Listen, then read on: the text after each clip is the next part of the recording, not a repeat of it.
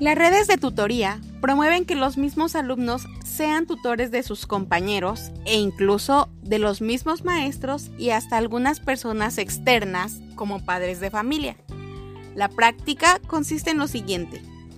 Cada estudiante que elige ser tutor selecciona un tema de estudio de entre una oferta de temas que anteriormente se han seleccionado.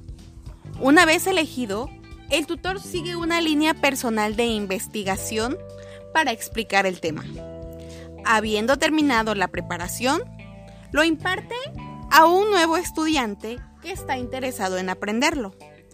A lo largo de este proceso, el tutor lleva un registro de su estudiante, lo que ha aprendido y adquirido durante este proceso.